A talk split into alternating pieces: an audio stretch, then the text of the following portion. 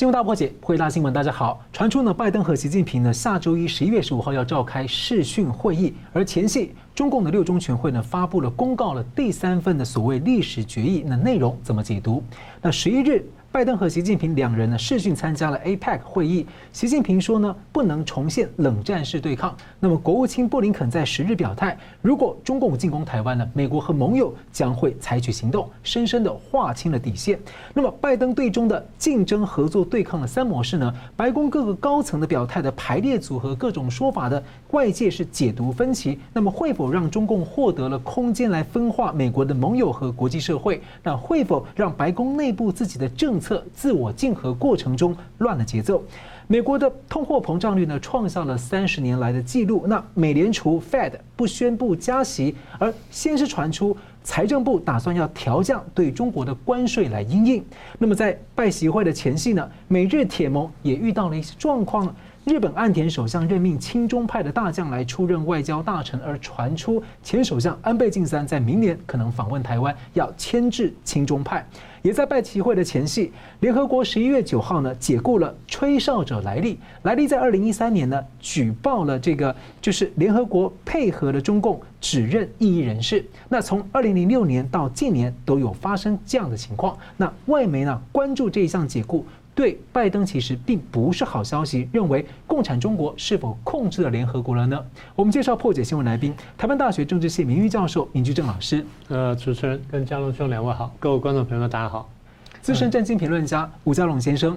啊，主持人明老师，各位观众大家好。好，在拜习的视讯会议前呢，美方频频就对中政策做些表态。那对台湾的防卫划底线，国会议员呢搭美国的军机访问台湾，民主峰会白宫要打算邀请台湾。不过呢，国务院的防疫部长会议啦是邀请了现在连病毒的源头都还说不清，在甩锅的中共大使，却没有邀请防疫的模范生台湾。那拜登团队对中的竞争、对抗、合作三模式，呃各高层的发言排列组合，让外界有很多分歧的解读。那国安顾问说。不寻求改变中共，美中在可预见未来共存，那这究竟是要窒息中共，或者是服软？而国安会的印太协调官坎贝尔五月说要终结对中的接触政策，而贸易代表戴琪、商务部长、财政部长近来呢，在对中关税和贸易上的一些态度呢，也受到外界的解读跟关注。气候特使凯瑞呢，最近呢和中方不断的一些磋商，现在中美发布了对于气候议题、气候变迁的一个公报。好，那拜登团对不起，应该是声明。那拜登团队呢？这些发言跟政策排列组合，或者有不同的优先的顺序的一些政策，都会出现，让外界有不同的看法。那究竟是有多头马车看法不同，或者是优先序的竞争？那外界跟盟友呢，要如何正确解读？所以先请明老师。嗯，这样说吧，大概每个国家内部呢，只要正常情况下都会有不同意见，那这是很正常的事情。在中共像或者一党专政国家，当然就是很难听到，是，所以在美国这边很容易听到，这倒不足为奇。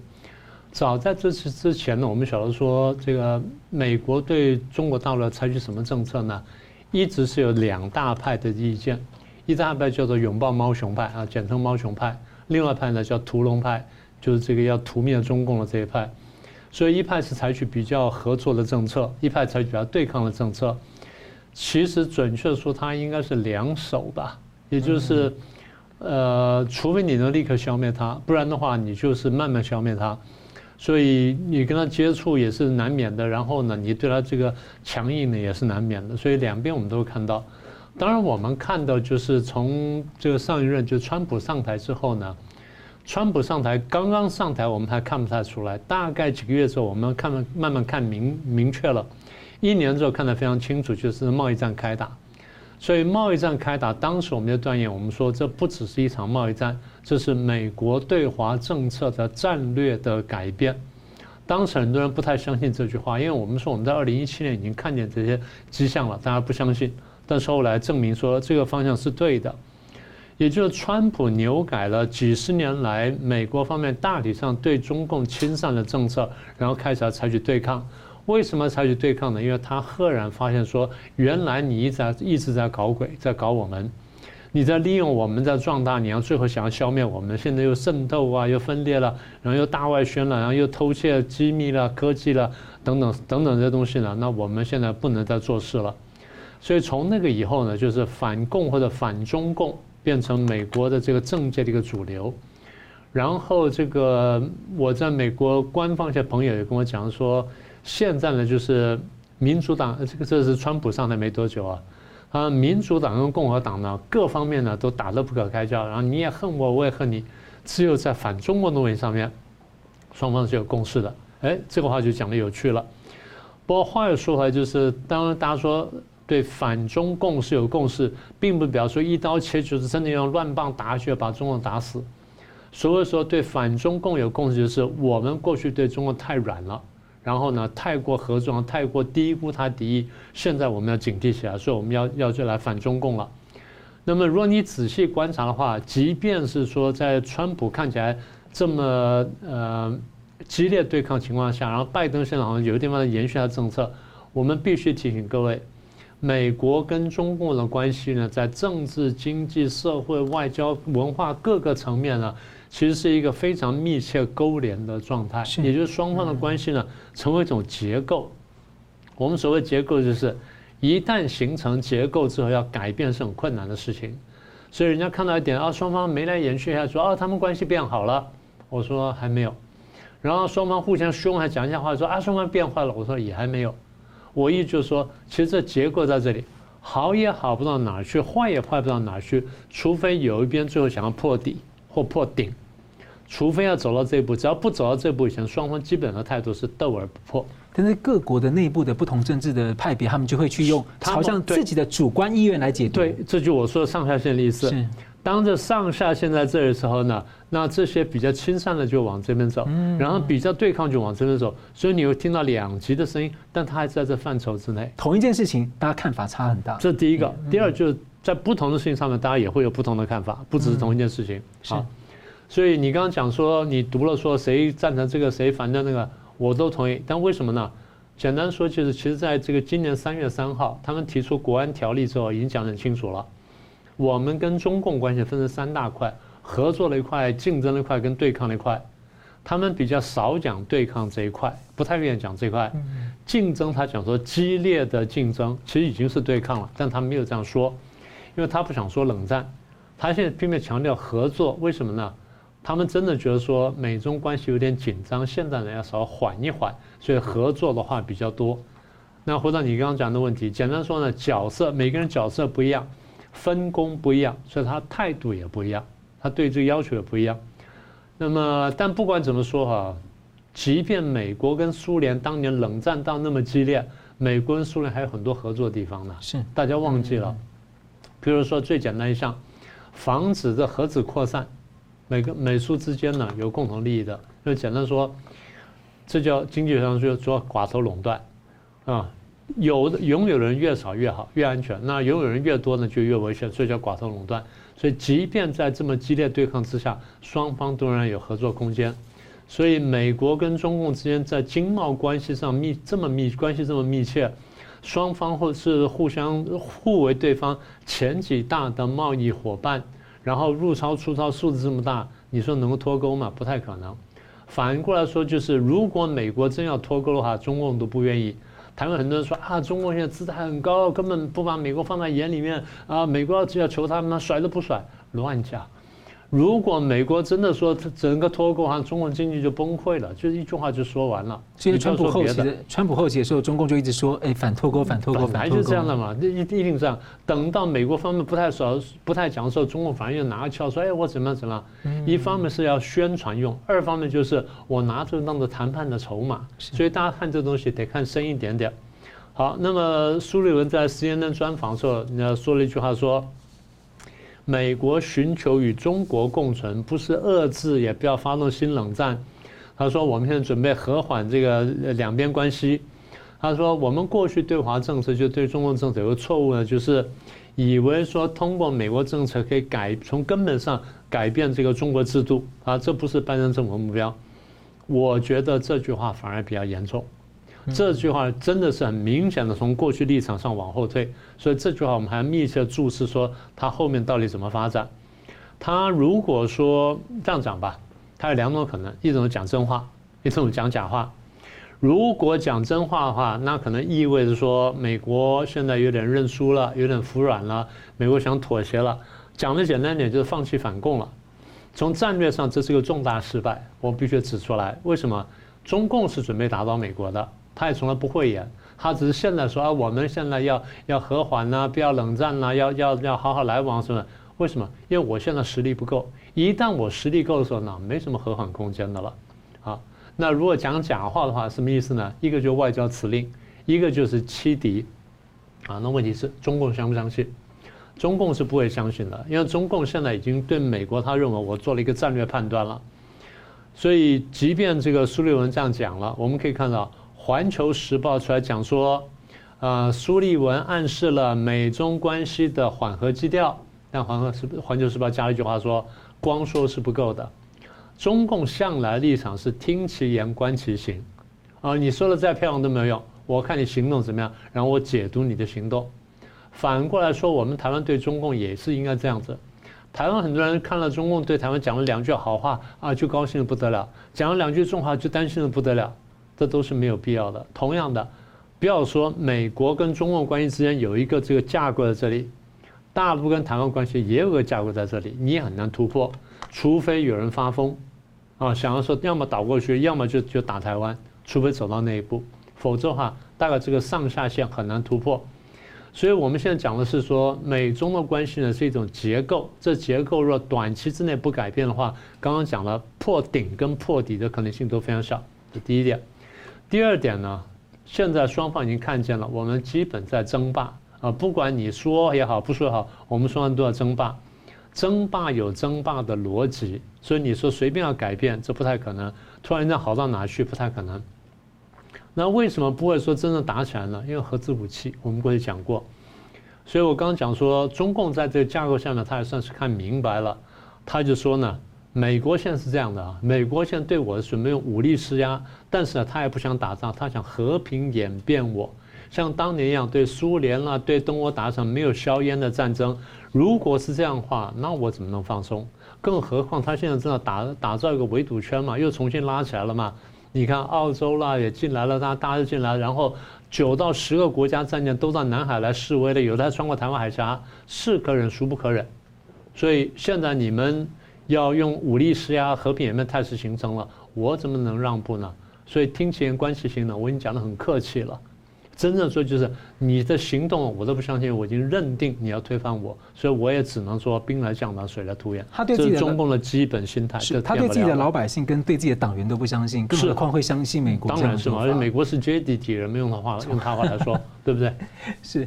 那然后，但会不会这样变说，美国像如果他要欺敌的话，就没有欺到敌，就会欺到盟友，让盟友搞搞不清楚状况，就软了。所以他要沟通清楚。嗯，对，是。那同样问题也请教呃吴老师。哎，这里面有没有存在所谓的美国对中共的战略清晰出了问题吗？哦，是这样，是这样子哈。我觉得问题的源头，我把它称为这是另一种战略模糊。以前的战略模糊呢，是用模糊的口气，试图讲出很清晰的内容，然后大家搞不听不懂。中共在武力统一台湾呢，是用很坚定的口气讲出很模糊的内容，你到底要怎么武统都不讲。那只是整天说我要武统，对不对？好，就这样子。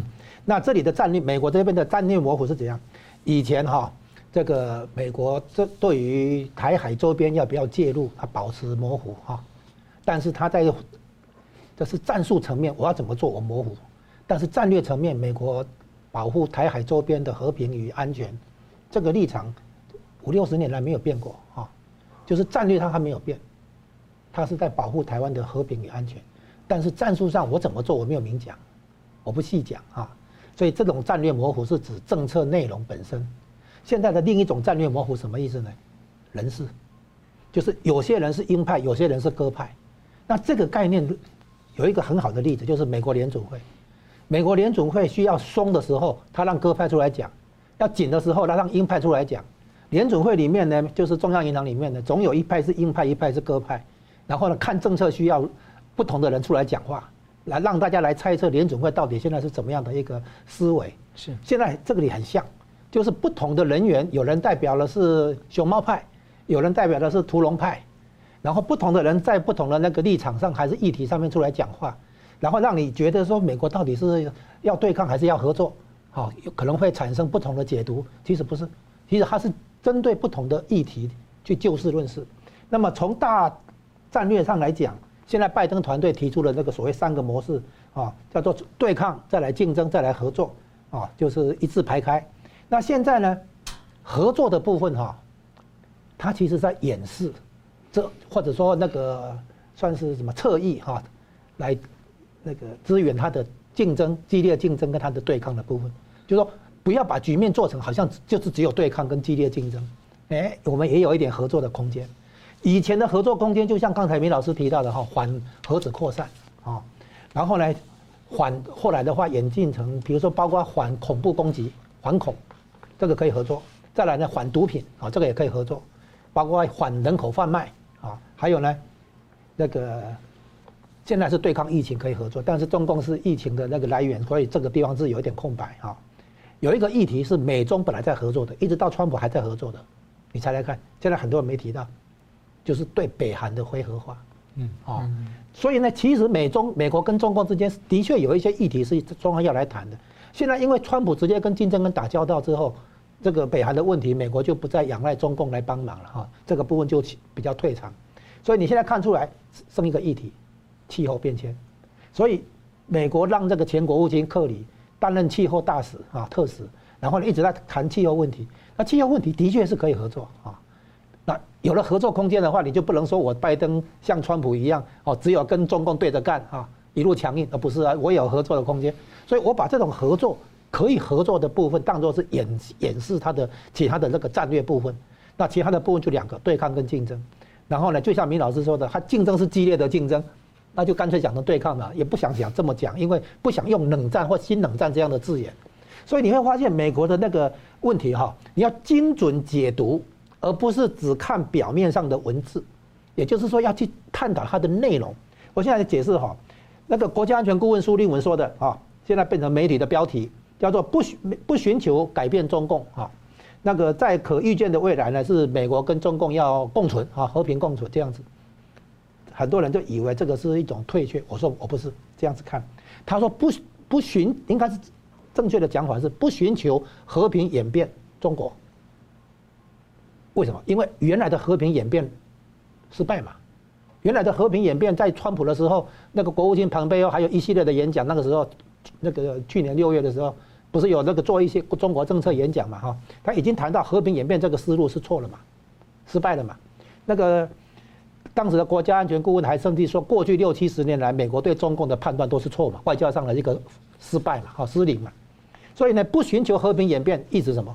当然有可能回到原来的所谓战略合作伙伴关系了，和解了。可是呢，也可能怎么样？走向对抗嘛。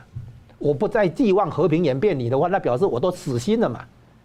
我所以呢，这个继续的激烈竞争或对抗的话，变成是唯一的道路嘛。哦，那什么叫共存？美国并不是要打垮中国，他是要打垮中共这个体制。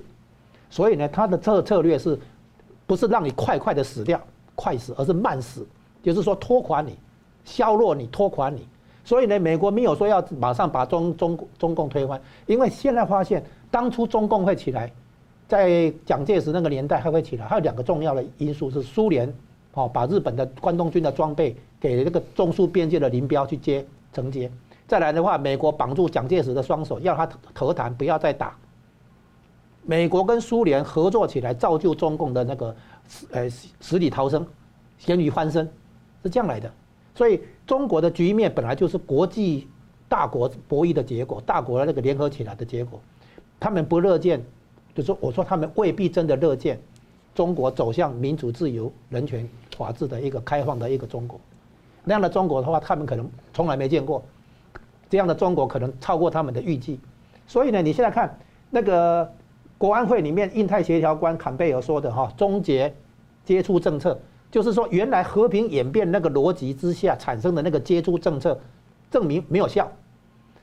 中共的经济发展起来之后，是权贵阶级把后来把很多成果拿去了，分饼怎么分？权贵阶级出来说话。所以呢，发现帮助中共搞经济未必能够真的促成中产阶级的崛起、公民社会的成型，最后呢，逐渐走向渐进的民主化历程。现在美国已经看懂了嘛？哦，就是说政治体制不改的话，光是帮他改经济没有用。所以呢，不寻求和平演变，加上终结接触政策，这什么含义？对抗嘛。我死心了嘛，我企图改变你的话，让你朝我希望的方向走，没有用嘛。所以这剩下来的一条路，不是再回去搞和解嘛？和解更糟糕嘛。那不搞和解怎么办？哎，搞合作什么意思？就拿一些议题来掩饰，来那个遮掩一下嘛。气候变迁是个好议题嘛，因为这个东西是长长期的结构性的东西，整天跟你谈，整天跟你谈，这样子嘛，表示我有想跟你合作。那为什么要合作的话不谈北韩？那北韩不用谈了，我搞定了嘛。啊，那至于什么其他缓缓和啦、反恐啦、反毒啦这些东西的话，中共都不会配合，说算了，拉倒。所以现在拿气候变迁做一个幌子，我有跟你合作，我不是跟你冷战，就这样而已。所以真正回到主题的话，他的那个很多政策是对抗是主轴，所以中共也很死心。我我才不相信你的那个些美好的那个那个言辞啊文字，对不对？我相信你其实是跟我之间就是什么，就是霸权争夺了嘛。啊，就是这样子，所以呢，这个我们对于他的解读不必拘泥于文字跟语言，而要看出内容跟行动。我们休息一下，马上回来。欢迎回到新闻大破解。美国十月份的通货膨胀率呢，创下三十年以来的新高，而十一月份的情况也不乐观。那么理由可能被像是供应的持续短缺，还有强劲消费需求的影响等等。那么虽然呢，美联储 Fed 的压力是大增，被期待要加息，不过呢，是一直宣称这个时间啊还早，还没有就做决定。那美联储没有动，反而是美国政府啊先动起来，例如要求呃联邦贸易委员会要反击这个市场的操纵行为，而且很正常，还有抑制高油价等等。但其实从结构上来看，大家讨论过的一些手段，像是说缓解要缓解这个通货膨胀压力的一些手段呢，像是呃辅导放宽港口的这个劳动的劳动的问题啊，让堆积的货柜能够更快速的进入市场，还有美联储其实可以考虑加息，还有对本国的产油业呢能够更好一点来降低油价。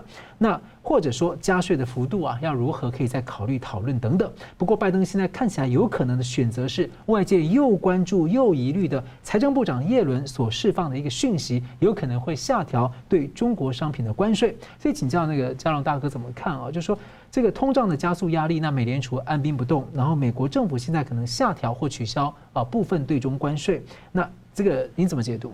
这个问题涉及通膨跟关税啊，我们分开来讲。那现在通膨的主要原因是什么？大家很知道吗？就是说你的那个货物到了港口这边哈，那港口这边的卸货出问题，码头工人的群聚哈，是的的的问题嘛。再来，货物卸下来之后要铁路运输，把货柜运到各个地方，铁路工人现在也不能群聚嘛哈。是啊，所以呢，这个整个运输行业的部分呢，它的那个活动啊下降了。然后再再来就是说，这个背后就是一个疫情的问题哈。然后你现在看出来说联系到关税哈，这个是一个错误的逻辑。我跟大家解释一下，通膨的因素你要去了解来自什么地方。通，如果你是说来自于这个，因为我们现在讲出来哈，疫情是重要原因。因为疫情的结果，制造业的活动受到影响，再来呢，运输业的活动受到影响。然后呢，货物不能在那个消费者的那个采购的空间上架啊。你看到了这个供给短缺，这是供给短缺啊。那供给短缺的第一个因素是疫情，请问你降关税能够让疫情缓和吗？这个是一个错误的逻辑。通膨的来源来来由是原物料的涨价，这个是哈大家可以了解到的嘛哈。原物料的涨价来自于刚刚讲的供给短缺问题。供给短缺的源头是疫情嘛？那你就用降关税还是搞货币政策能够解决疫情吗？不行嘛。所以这个是等于是说这个胡乱套，胡乱在套招。那我们现在解释一下哈，通膨是这样。如果油价涨算不算通膨？油价涨的话算物价上升，嗯，未必是通膨。为什么？通膨是讲整体物价水平，而不是少数几个领域啊。整体物价水平持续性的上涨。那么有些时候你会发现油价涨了，对不对？好，物价涨，OK，但是呢一次性，就是说涨完了之后调完了之后反应完毕了没了，后面没有动力，除非怎么样？除非油价一直涨。你就一直调，哎，这个时候，哎，持续性来了。重点是持续性，就整体性跟持续性。你如果只有面粉涨价、面包涨价，这不叫通膨。嗯，这个别物价上涨，不是整体物价水平上涨。所以我们一定要了解通膨的问题。第一个，整体物价水平；第二个呢，持续性上涨，这才是构成通膨压力。那通膨压力的话，第一个，油价涨不见得。我们在一九七零年代看到的那个石油价，哎，石石油危机哈，是它油价涨四倍。嗯。啊，所以它不是涨百分之十、百分之二十，它是涨了四倍，百分之四百。那所以因为有出现了持续性上涨嘛，哦，带来问题。那我们最近看到的油价涨哈，等顶多撑一阵子，后面就没有再持续。那你就这涨完了之后，大家反应完毕就结束了，它没有构成持续性的上涨压力。第二个，那个物价里面有三个成分，啊，一个是原物料，包括油价在内；另外一个是租金，啊，你租办办公室、租厂房这个租金；再来第三个呢，真正的问题来了，这是工资。真正会让通膨有持续性压力的变数，不是原物料，也不是关税，而是什么？是工资。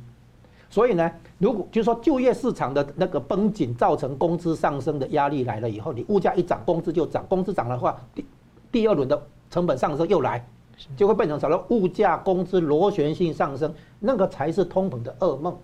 这个因为这个理论的共发现啊，才会让联总会的货币政策思考从。物价的对抗啊，物物价的稳定，对付通膨，加上就业市场的观察，所以联准会的主席通常是搞货币理论、货币政策的那个专家来当主席，副主席就是在解读就业市场的这个组合呢，黄金组合就是伯南克跟叶伦那个年代。叶伦是美国总体经济学界里面专门研究劳动市场怎么解读的，是。他解读劳动市场哈，这个能力非常够，啊，他他在当副主席，后来他当主席，啊，就叶伦是这样来的，就是说。就业市场让联准会来判断通膨的压力是不是会传递到工资的上涨，然后来构成一个持续性压力啊。那关税为什么不行？你关税有持续性涨吗？你关税涨一次，OK，反映一下没了嘛？再来，关税只影响进口物价，进口物价在整体物价里面一小部分，好一一个部分呐，也不能不不见得是小部分的哈。那很多民生用品都是都是进口，对不对哈？那所以呢，就是说你要看关税也好，油价也好，还是租金也好，是不是持续性上涨？有没有这种问题？有这个问题的话，哎，这个就构成通膨压力啊。如果你只是一次性养这个短暂性的上涨，然后呢一次性反应完毕，后面没有面就是没有持续性的那个物价上涨的问题来了啊。所以呢，我们现在看起来能真正能够让物价持续上涨的主要因素是工资，是来自就业市场的压力。那现在请问就业市场有没有绷紧？答案没有嘛。这就是为什么解释的有通膨的数据出来，联准会按兵不动，真正理由在这里，就是联准会看到的是就业市场还很松散，还有空间哈，还有成长空间，所以他不急着要抽紧，是原因在这里。好，那关税的问题是这样的，因为你关你美国的进口物价里面有多少是来自于进口物品带动的呢？这个是第一个问题。第二个问题，你降关税真的管用吗？未必嘛。好，所以把它说成关税哈，这个是。逻辑不对，但是说不定另有政治考虑，什么意思呢？就像说那个原物料会涨哈，除了第一个刚刚讲疫情造成的供给短缺以外，还有一个问题，你看看原物料什么时候涨？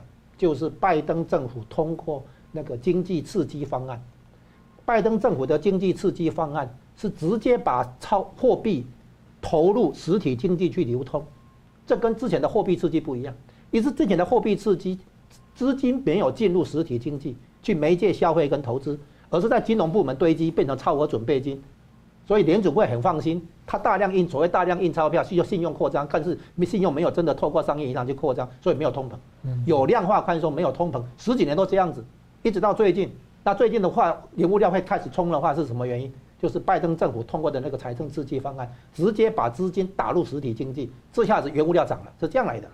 所以呢，其实通膨有两个因素，一个疫情造成供给短缺，一个是经济刺激方案。然后现在把它转成说，是不是调降关税？调降关税怎么缓和物价嘛？你进口的部分，就算你进口的部分稍微降一点又怎样？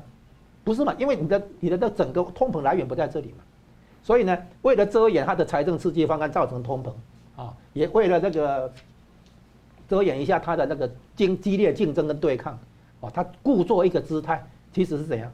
因为疫情可能在爆发，如果疫情不再爆发，理论上，包括德尔塔病毒出来，变种病毒出来，理论上这个会还是会缓和下来，缓和下来的话，制造业活动恢复正常，运输活动恢复正常，通膨就这样就就会下来嘛。施儒老师，那我再追问一个，就是您刚刚提到，那可能调降关税，可能还有其他的政治考量，您觉得可能是什么？政治考量是这样嘛？我刚刚不是讲嘛，最一个源头是疫情嘛，如果中共又把病毒放出来呢？如果又有新的病毒变种出来呢？那不是疫情就常态化没完没了？这样的话一拖下去的结果，通膨就可能持续喽。嗯，为了让中共不要再放病毒出来，我降你关税行不行？有可能是这种思考也说不定了哈。我们是推敲一下，因为现在大家在担心的是说，如果你再不再搞新的病毒出来的话，疫情还是会缓和缓和下来。疫情缓和下来的话，制造业活动恢复正常，运输活动恢复正常，啊，原物料这些紧张的话，就开始会这个降下来，通膨自然会退下来。所以呢，用降关税是不是可以缓和中共这个用病毒战来抵消对抗你的贸易战这样的一个思维？我在想，它背后说不定有这个问题在。好，那我接着请教明老师啊，就是我们知道美国对中四十年战略在川普时期啊做了大扭转，那拜登接手之后，最近有观点说啊，其实说嗯啊，美国有些做法哈是刺激中共来提前攻打台湾啊，这样对美国有利。那还有人观点说，像啊，美国十一月份第二度用军机载了参议员来啊，然后还有现役军官来访问台湾，哎，他们说这样是来意不善，你怎么解读这样的逻辑？呃，这两个观点坦白说，我都不太同意，因为过去我说过类似的话，但是。我我谈过这类似问题，但是他是应该这样看哈。第二个观点说是美中呢，因为在争霸，所以迟早要打仗。呃，与其晚打，不如早打，因为这个早打呢，中共没准备好；晚打呢，中共准备好了，那是更难打。呃，应该这样说哈，美国对付中共呢，这么多年来呢，没有真的想过打仗。呃，韩战的时候，他希望中共不要进来，就中共进来了，那就打了。打完之后呢，他也很懊恼，中共也很懊恼，因为双方毕竟兵戎相见了。所以美国对中共的政策或对中国政策基本上是能不打仗就不打仗。当初国共的内战时候，美国都没有来帮帮国军打了，他为什么要去跟中跟中跟中国整个国家去对抗打仗呢？所以这第一个。第二，大家忘记一点，有一个很重要的干扰因素，就二战之后呢，出现了原子跟核子武器。原子核子武器出来之后，对大国之间卷入战争或大国之间去发动战争起了一个很大的抑制作用，因为大家看见原子核子武器那种杀伤力，最后呢是到到达灭绝人类程度的这种这种杀伤力。所以其实这个问题讲的最早的呢是基辛吉，季辛吉在五零年代就写一本写过一本书，叫做《呃核子武器及这个外交政策》。也就是说，核子武器的出现，原核武器出现，怎么影响到一个国家外交政策？说说穿就是，大家已经慢慢认识到这个武器杀伤力太大，最后呢，不但会造成它不但是个战略性的武器，会灭掉国家，甚至就你跟我互相扔来扔去，结果就是我们可能会毁掉整个人类，会造成核子冬天。所以美国的这个逻辑现在已经很清楚了，不会跟核子国家发生战争。那么中共是有一定核武力的，所以美国不会打他。你不要说美国不打中共，各位看到美国跟北韩僵了这么久，美国要打北韩吗？所以那个时候，川普跟这个金正恩双方在那边在对呛，然后双方两个骂得跟高中生一样，一个说我有核子武器，另外说我桌上的核按钮比你还大颗，就打说会打会打，我说一定不会打了。那为什么不会打？我说第一，北韩一定不敢打美国，因为北韩怕被这整个就灭掉。然后美国不敢打北韩，为什么？因为要动用到核子武器。一旦动用到核子武器的时候呢，那北韩打两个呢，很讨厌。我过去讲过说，北韩的核子武器呢，打得准大家也怕，打得不准呢，大家也很怕。那其实我们很怕，对不对？中共更怕，因为他就在他旁边，万一不小心飞到北京去了，那边近得多呢。所以对美国来说呢，连北韩这种有核武的小国家我都不会去打了，更何况是中共呢？所以前面讲说，呃，美中迟早要打，这早这个晚打不如早打，不太可能。那所以美国的政策核心呢，即便即便我们前面讲了说，呃，苏利文可能有退让的味道，政策的核心在于说，还是围堵加上和平演变。政策的核心还是这样，因为他的思维就是如此。什么叫围堵呢？围堵就是我把你视为病毒，你会对外传播，说我把你封起来，外面弄个围堵圈、围堵网把你封起来。不管是用军事的这条约，还是用什么多边的什么管道什么的，我把你围起来。围起来之后，我相信共产主义跟人性是相对抗的。虽然美国逻辑就是共产主义最后一定拧不过人性，人会起来扑灭共产主义。所以当我围堵完它不能向外传播的时候，共产主义会向内崩塌。这是最早的逻辑。所以最早逻辑就是说围堵让你向内崩塌，和平演变比这个更主动积极一点。和平演变说，我不等你崩塌，我推动让你别崩塌，我做一些动作，然后加速你的崩塌。所以刚才不是讲了吗？这个拜登的这个对华政策是合作、竞争跟对抗。那竞争是为主了，对抗他不想讲，他不想走到那步，但实际上已经走到那步了。但是有没有合作呢？要有合作，因为就刚刚江龙兄讲的。我必须要用合作来掩饰一下我跟你的激烈竞争，因为我真的不想讲到那一步。毕竟我们双方在经贸在各方面呢有很大的这关联，我们根本不可能脱开来的。所以竞争为主。我们过去节目也讲了很多了嘛，军备在竞赛啊，演习战场附近有有竞争啊，台海附近的竞争啊，南海有竞争啊，国际秩序的竞争啊。所以每一件事情呢都是大国竞争的剧场。你在这边也演一下，我这边演一下，就像台湾一样。你来台湾演一把，我来台湾演一把，那双方这边呢就打成平手，看下一步再来干什么。完了之后还有合作啊，气候是合作的，刚刚说了，贸易是合作的，反恐是合作的，反核武扩散也是合作的。所以如果说双方这个没有走到撕破脸的话呢，基本上叫什么？就中共讲的话，斗而不破。我们很多人会斗，但是呢关系不会破裂，因为毕竟是不能破裂的。所以，如果是这样的话，中共呢，大概没事做，不敢随便发动战争；美国没事做，不会想要去发动战争。所以，对第一个问题说，美中迟早要打仗，晚打不如早打，我我不同意呢，就在这里。所以，我不认为说会这样。那解决这个问题之后，第二个问题比较容易了。有人说啊，美国军机来这个来台湾呢，带了人来啊，来意不善，你看连来了两次，什么等等。意思在挑起台海两岸的战争，把台湾推到第一线去，然后让台湾怎么样怎么样，然后然后美国就给军售了。是军售是一笔是一笔钱没有错，但是呢，这并不是说军售有多么大的好处。坦白说，对美国来说，台湾的战略价值远远大于军售。大家不能把这事情是看得那么小。对我们失失了点钱那是没有错，但是要这样看，就是买保险。我们最多就是保险买贵了，下次应该买便宜一点，只是这个样子。你不可能不买保险的，呃，大家听的话一定不太舒服。但问题话话话说回来，如果没有中共压迫的话，我们是不用买保险的嘛？逻辑就这么简单嘛。今天是美国军机来飞过来威胁到我们呢，还是中共军机飞过来威到威胁到我们呢？是中共的航母来了这边来到台湾海峡威胁到台湾呢，还是美国的航母穿过台湾海峡威胁到台湾呢？大家想想就懂了嘛。所以这逻辑很简单的，那么会说呃，美国军机来台湾来者不善什么的，这基本上呢没有看懂国际局势的变化。那么之前呢，中共已经想方设法是要超越美国，这么多年来呢，简单说就是借用美国的力量来使我壮大，最后我要消灭你。他从头到尾逻辑就是如此。那么中共过去讲说我要消灭美国，美国嗤之以鼻，美国绝对不相信，美国对自己的制度也好，文化也好，各方面有绝对的自信，他不认为如此。呃，白邦瑞呢算是比较看懂了，所以他出来讲说啊，这个挺危险的啦，中共是百年马拉松啊什么，现在好像走到这一步，我们要注意了。这下呢唤醒了很多人注意，因为白邦瑞自己本来是猫熊派，是，那现在变屠龙派了。屠这猫熊派出来讲说屠龙派是对的，猫熊派是错的，所以引起比较人多人注意。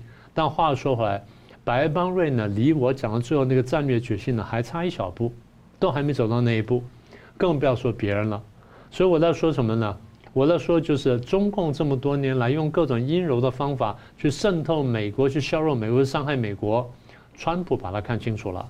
川普看清楚之后，喊出了这危险，然后说：“大家注意，大家注意，我们要反击，我们要反击，我们反击。”川普是说反击了，但川普也没有走到最后一步，也没有说：“呃，我最后呢要灭共。”我为什么一直这样讲呢？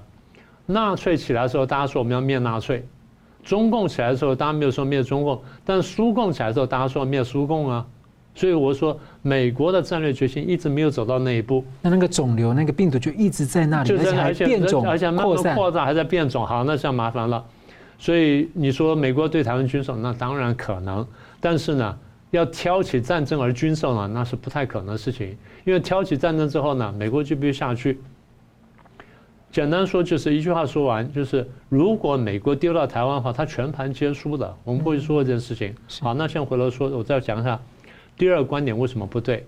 中共对台湾这么多年来呢，统战一直有一个主流的论述，我把它很快整理出来。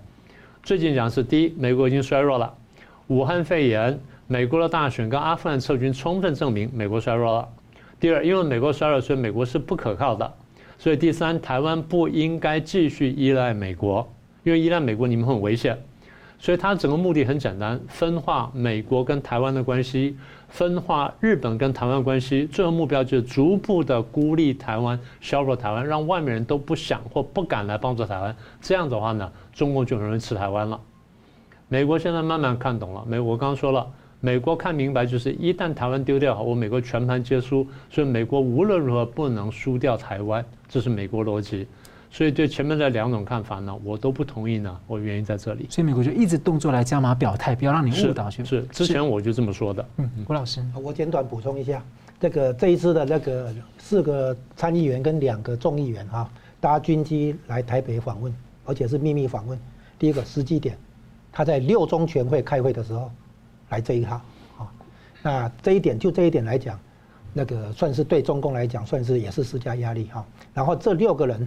呃，应该跟目前正在提案的一个对于台湾被骚扰哈，如何去对抗有关的一个法案啊，这些人等于是好像来亲自跑一趟台湾啊，跟台湾这边对话一下，然后呢，时机点挑在中共搞六圈六中全会，就是一石两鸟啊，既谈事情又给中共脸色一看，那么这个东西表表示美国开始展示一种展示一种不可预测性，或者不讲规则。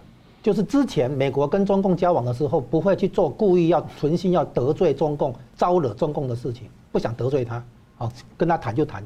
现在的话，几乎你看人家在开六中全会，你搞这一套，这个很明显都是美国不但不怕得罪他，而且还存心刺激他，啊，这是第一个。对，川普前的时代，大家国际上一直在讲说，哦，可预测、可预测、可预测。对，现在的话发现美国出招不可预测性，不讲规则，这反而让中共有点懵了。这这这这怎么回事？怎么解读？你是硬还是软的？你说清楚。哎，美国不说清楚，对不对？好，照理说外交场合来讲，人家在开六中全会，美国不会在这个时候惹事情。这个时候惹这个事情，啊，再来，以前参议员来的时候，坐那个军机来的时候，是说要捐赠疫苗。那个疫情的时代这样做也就算了，对不对？这次有捐赠疫苗吗？没有哎，这次是来谈事情的。所以呢，你会发现这个军机降落台北已经常态化。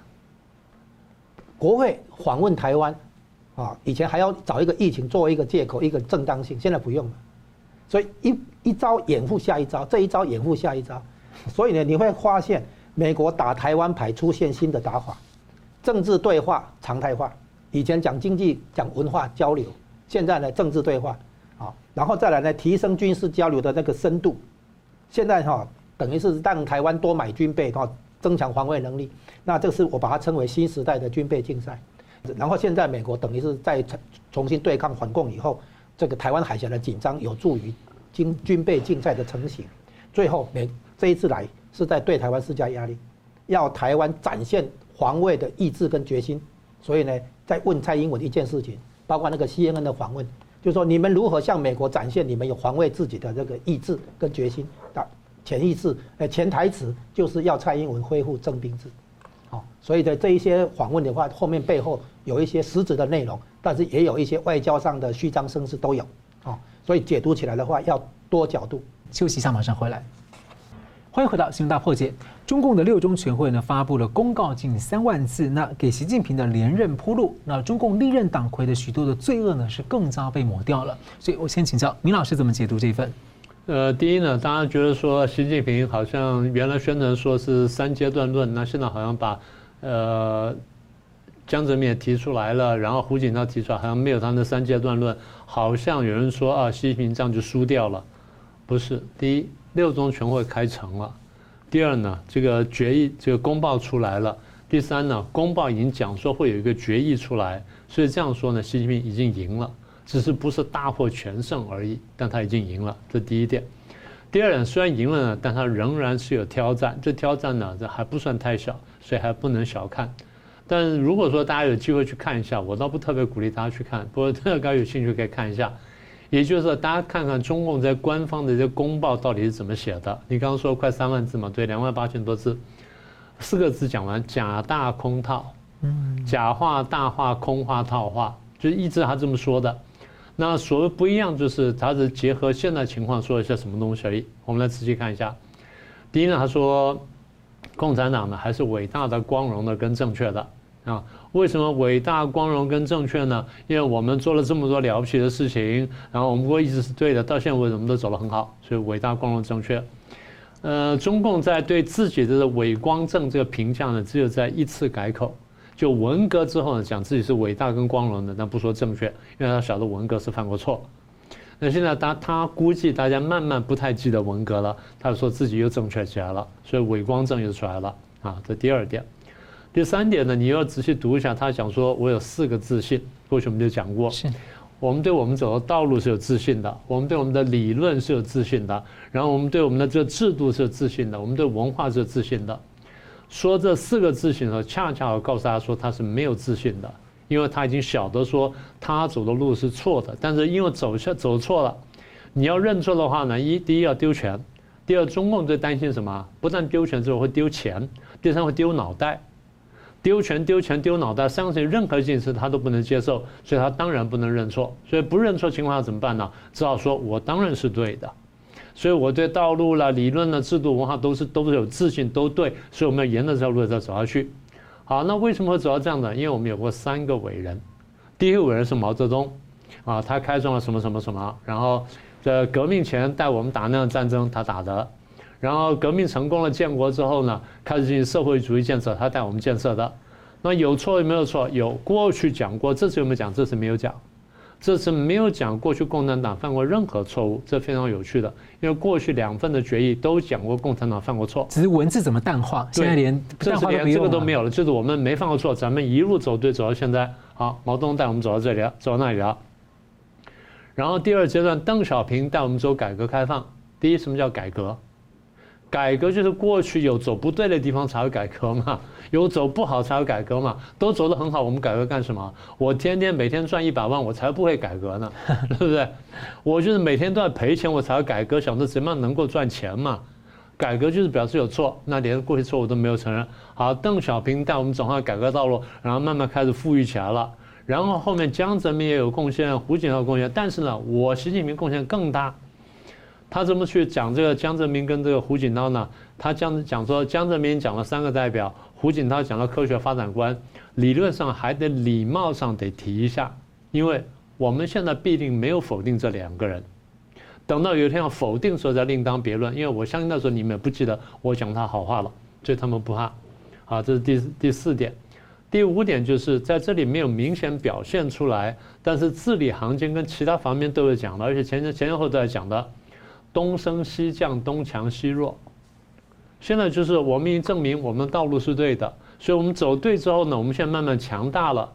然后呢，美国走错路了，所以美国慢慢衰弱了。不但美国衰弱了，西方衰弱了。不但西方衰弱了，它证明民主政治是错的，民主这条道路是错的。只有我们共产党这条一党专政的路才是对的。所以中共下次要推出个中国模式或北京模式什么等等，来证明说它的优越性，然后向全全世界去推，然后甚至向台湾推广。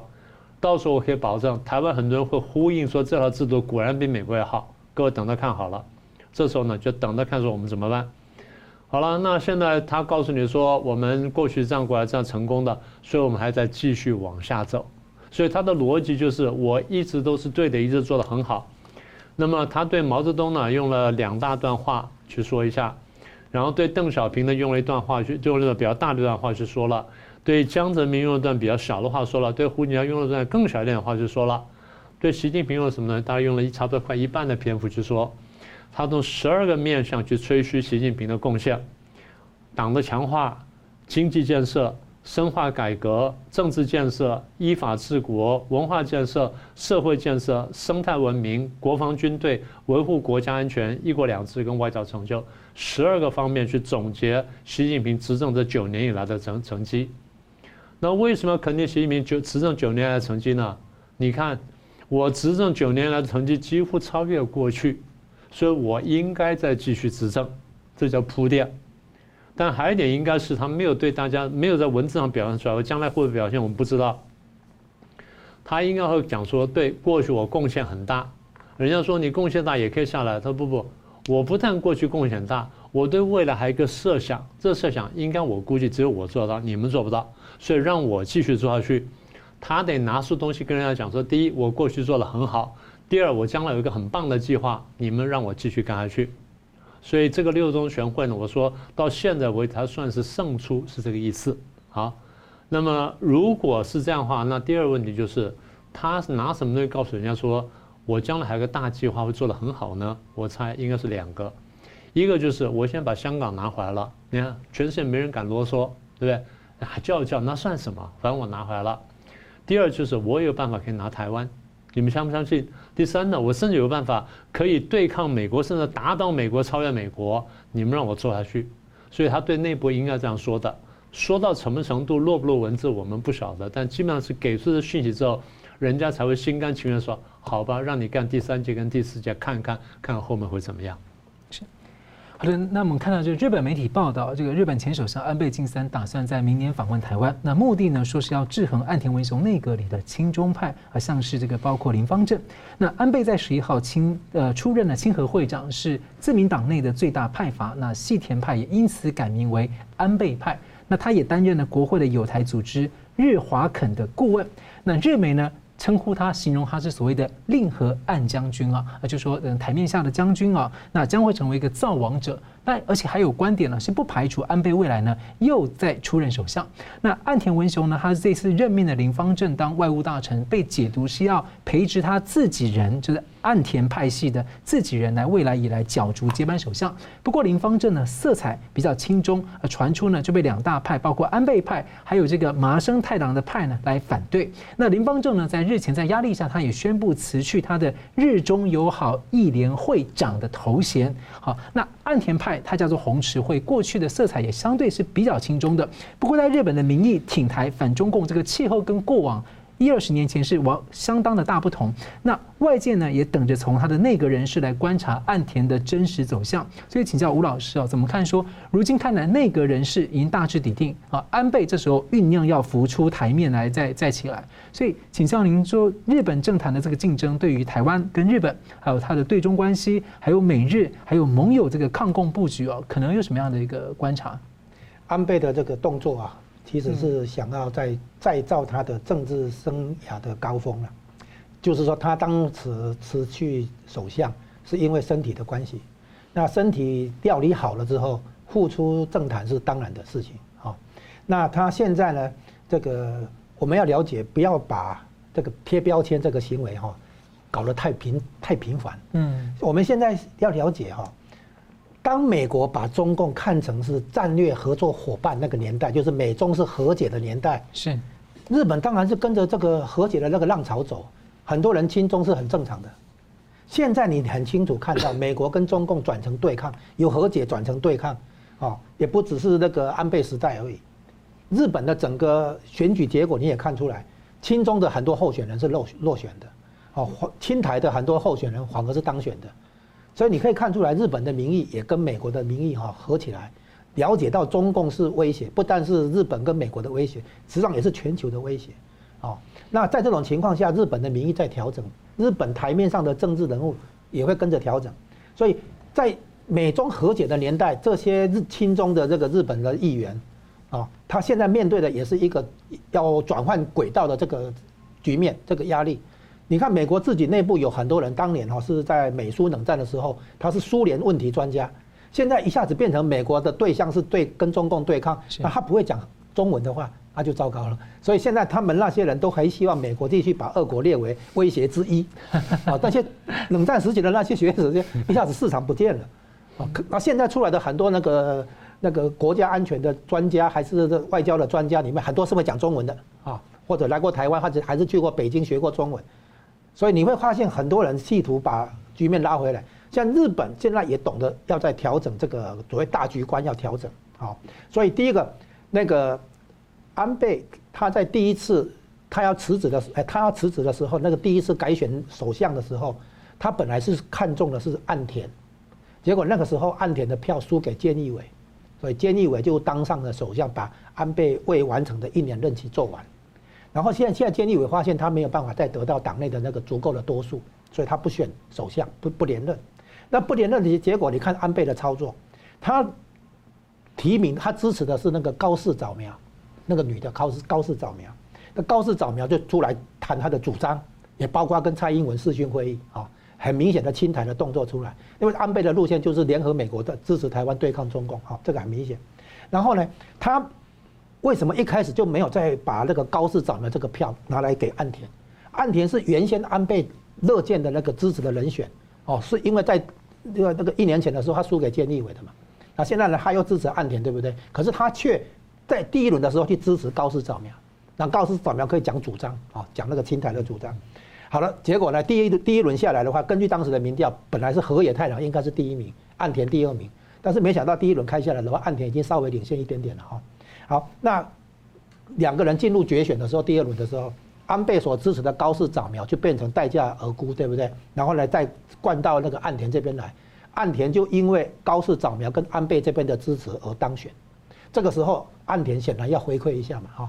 所以目前高市早苗当那个党日民党的那个重要位置叫政调会长，好。然后呢，这个岸田呢，等于也不得不接受安倍当那个什么垂帘听政引武者啊。所以安倍继续能够希望能够发挥影响力，在政坛上发挥影响力。但是现在出了一个问题。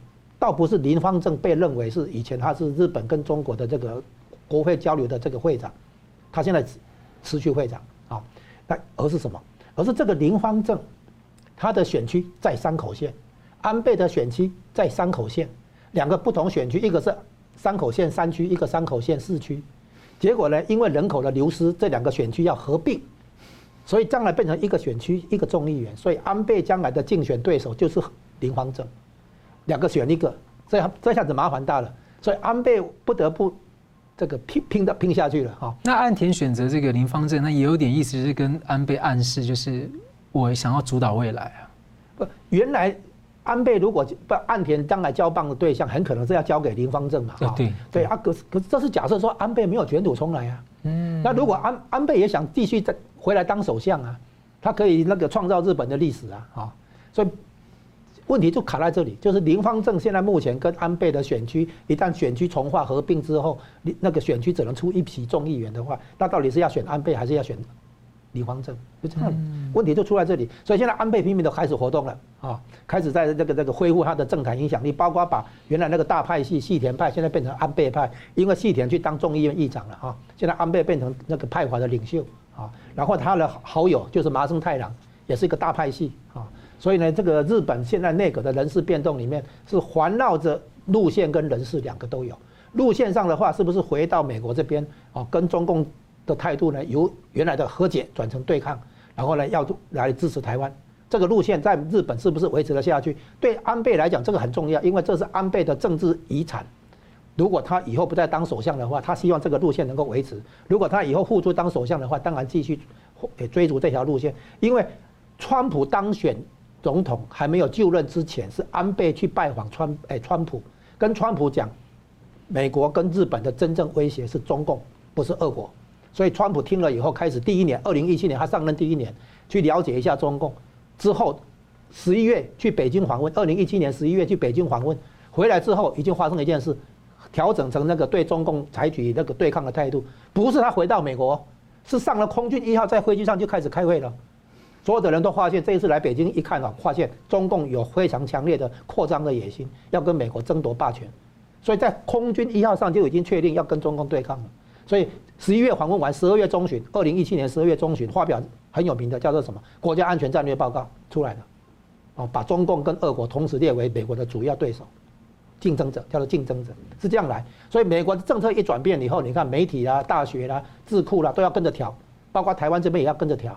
那日本看懂了美国的这个政治走向以后，日本往往是很紧密的跟上美国的脚步，所以在所有原来亲中的，现在看到大环境变了，大局观要出来，所以包括林芳正也要调整，因为选票已经告诉你，日本的选民的确接受安倍这一条路线，所以呢，不是安倍的路线的话，大概都要转成安倍的路线，剩下只是人事上的饼，那个位置怎么卡而已的，就算是以前亲中派的话上来了，占了位置的，他还是要回到这条路线。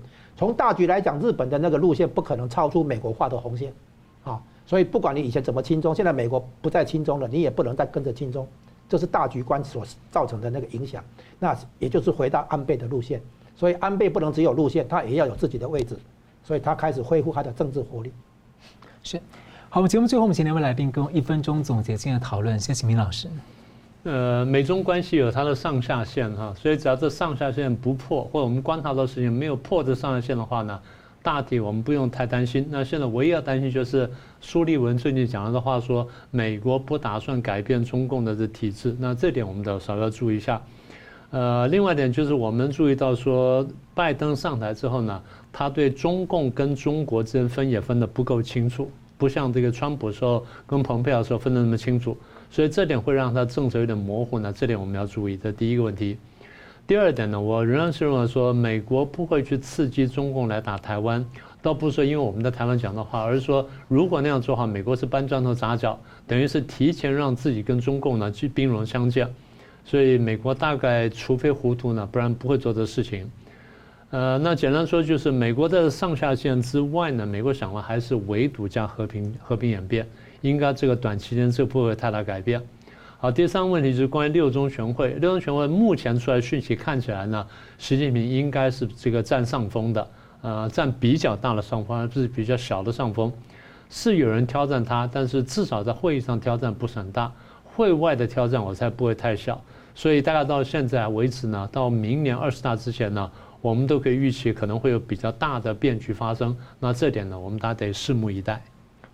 哎，国际形势的变化呢，包主要的是发生在中共怎么去看待外部世界。好，那现在那个不管是日本、美国啊、台湾，都曾经给中共的改革开放啊提供各种资源跟机会。